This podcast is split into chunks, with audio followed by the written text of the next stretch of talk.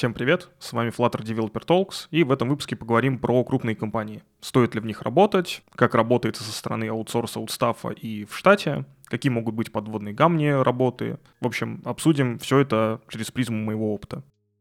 Ссылки на материалы, которые будут упомянуты в выпуске, будут в описании.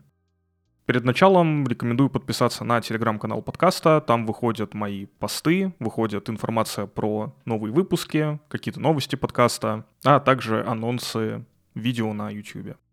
Я работал в крупных компаниях на разных позициях, это был как э, аутсорсинг, аутстаффинг, так и штат. Да, вот сейчас я в штате работаю в достаточно крупной компании. И единственное отличие в плане устройства, то, как вас оформляют, это, наверное, доступ к корпоративным сервисам. Аутстафу не всегда предоставляются доступы во внутренние обучающие программы, на внутренние конференции, на какие-то внутренние встречи. Понятное дело, да, на корпоративы вас не будут звать, но в то же время вам, как правило, дадут возможность полноценно работать, да, выполнять свои рабочие задачи, Исключением составляют лишь те ситуации, когда по каким-то причинам вам не могут выдать доступ, например, в репозиторий, где хранятся какие-то приватные подсы, и поэтому, например, вы можете собираться только на Android, да, iOS-приложение вы не будете никак запускать, тестить какие-то задачи, там, смотреть и так далее.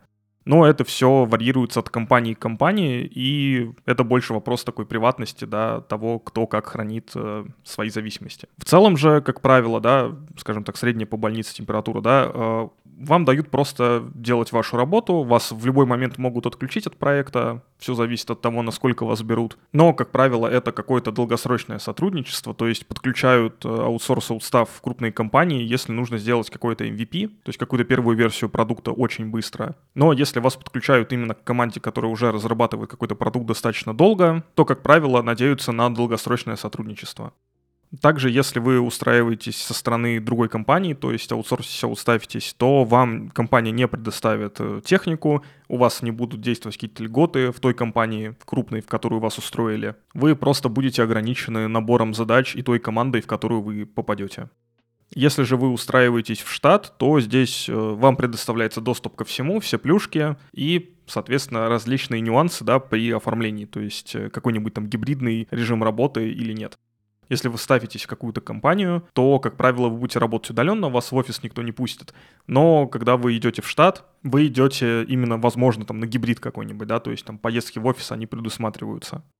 Также нету отличий в плане зарплат. Зарплаты платит либо ваша компания, которая вас устроила в крупную компанию, либо крупная компания напрямую. Но зачастую бывают такие случаи, когда хорошо прокачанные специалисты крупной компании получают меньше, чем вы, как ну, человек, который пришел там на время какое-то, да, который пришел со стороны. Бывают и такие случаи, я с таким тоже сталкивался, когда человеку, который работает долго над проектом, который выполняет э, довольно-таки большие крутые фичи, делает, ему платили меньше, чем мне, просто потому что изначально, да, там, например, я пришел на такую-то позицию, да, там мы какие-то вопросики обговаривали в плане зарплаты, а он там пришел, например, после стажировки, и вот просто ему там повышают раз какое-то время по сколько-то процентов там накидывают к зарплате.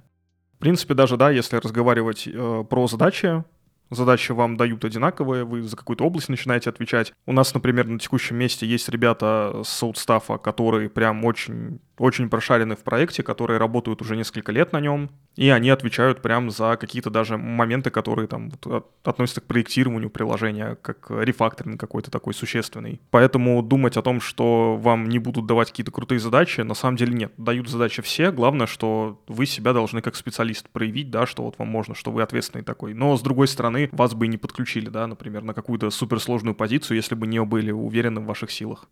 Так что, в принципе, различий между прямым устройством и устройством через компанию немного, как и в различии в обязанностях. Но если мы говорим про крупные компании с точки зрения самой работы, то вы, по сути, являетесь такой, э, так скажем, э, неважно, да, как вы устроены, вы являетесь такой шестеренкой, которая выполняет какую-то одну, какое-то одно действие, она отвечает за что-то одно. Ну, как правило, если вы многофункциональной команде какой-то состоите, то, может быть, у вас будут разные области ответственности, но, как правило, вы отвечаете за что-то одно, и если мы говорим там, да, про сравнение с маленькими компаниями, то в маленьких компаниях вы можете пощупать прям все. То есть это может быть там какое-нибудь там написание автотестов, автоматизация выкладки приложения, то же самое тестирование, там работа с заказчиком напрямую. В большой компании все эти моменты выполняют другие люди, которые специально были наняты на определенные позиции. То есть это продукт, project менеджер, там, тестировщик, автотестировщик и так далее. Какие-нибудь релиз-менеджеры, да, за релиз будут отвечать. Вы просто занимаетесь кодом. Это, в принципе, есть главное отличие от маленьких средних команд. А, как правило, у вас какие-то задачи такие разноплановые появляются, если вы переходите на должность лида, какого-то саблида и так далее, где нужно делать чуть больше, чем программировать, то есть общаться с людьми, там, устраивать какие-нибудь разговоры один на один, заниматься руководством команды, там, руководством какого-то маленького подразделения. Но, как правило, в крупной компании вы всего лишь разработчик. И поэтому, если вы смотрите на какие-то обязанности выше, да, разработки, это либо стартапы, либо какие-то маленькие средние компании, где подразумевается, что вы еще будете отвечать за какие-то другие области. Это не значит, что на вас будут экономить, но просто вот есть моменты, есть какие-то проекты, с которыми даже я сталкивался, когда проще было там, например, нам, разработчикам, что-то сделать, чем нанимать кого-то со стороны, там, приглашать кого-то, подключать еще, чтобы скинуть на другого человека какие-то задачи.